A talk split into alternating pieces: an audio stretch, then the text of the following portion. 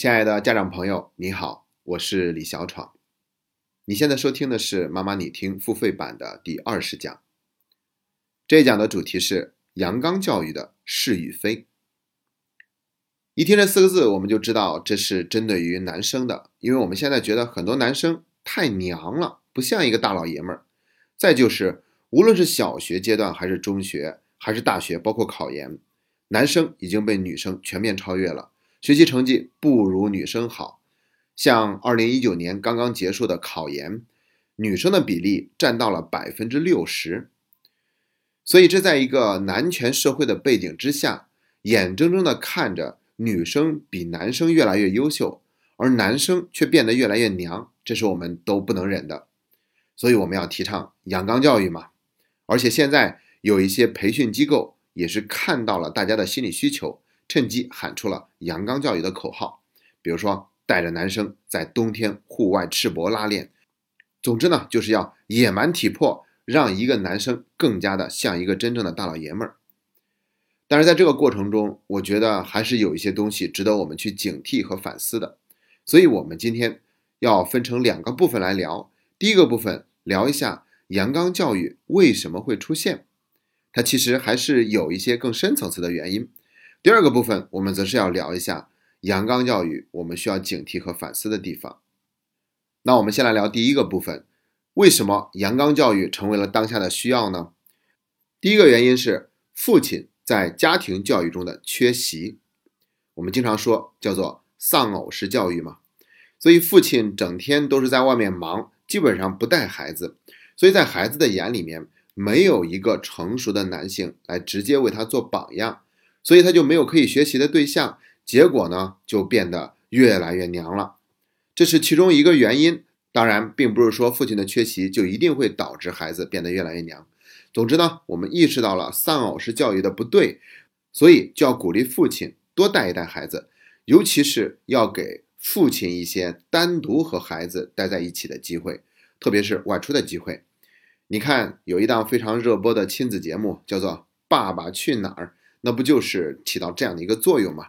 让爸爸体会一下妈妈育儿的不容易，同时也让孩子感受到更加完整的家庭教育，多去跟父亲接触和学习。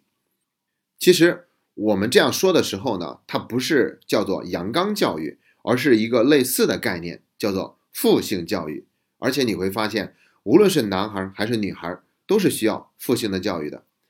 像人民日报就曾经提出过父性教育的十二条建议，分别是：倾听他人，学会道歉，直面暴力，奉献精神，优雅的失败，适度的冒险，积极乐观，创新应变，正视挫折，百折不挠，勇敢独立，坚持原则。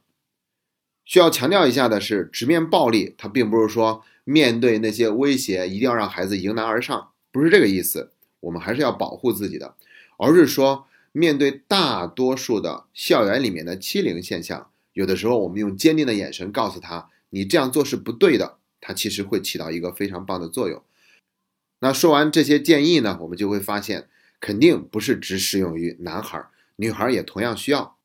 这是第一个原因。我们再来看第二个原因，就是教师队伍女性化的这个趋势是非常明显的，因为。对孩子造成巨大影响的，除了父母以外，就是老师了。但是，特别是在小学阶段的老师，他们的男女比例是什么样子的呢？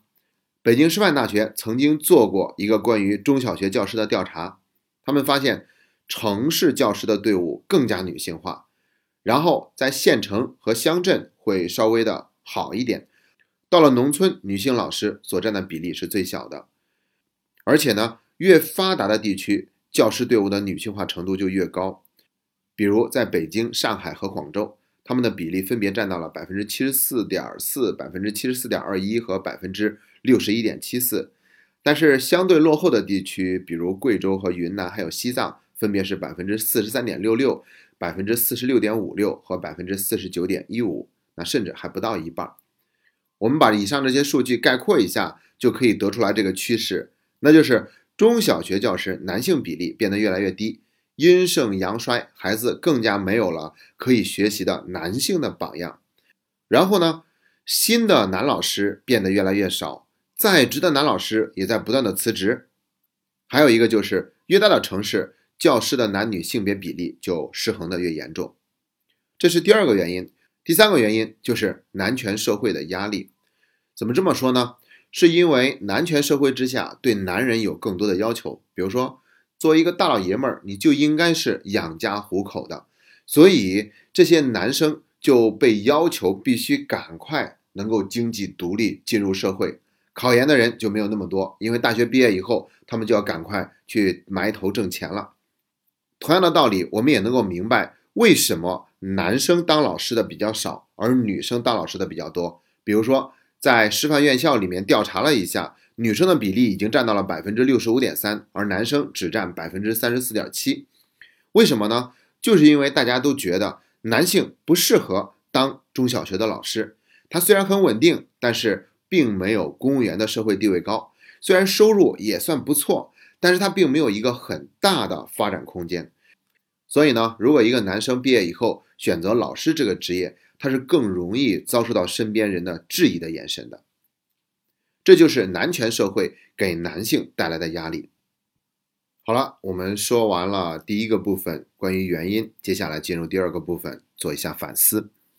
那如果您想收听本期节目的全部内容的话，欢迎您订阅《妈妈你听》付费版的专辑，全年一共有五十二集。您只需要在微信里输入“妈妈你听”的拼音全拼，就可以找到我们的公众号。关注以后，在界面下方点击精品课程按钮，就可以看到“妈妈你听”付费版的链接入口了。最后，再一次感谢一直以来您对本节目的信任和厚爱，谢谢大家。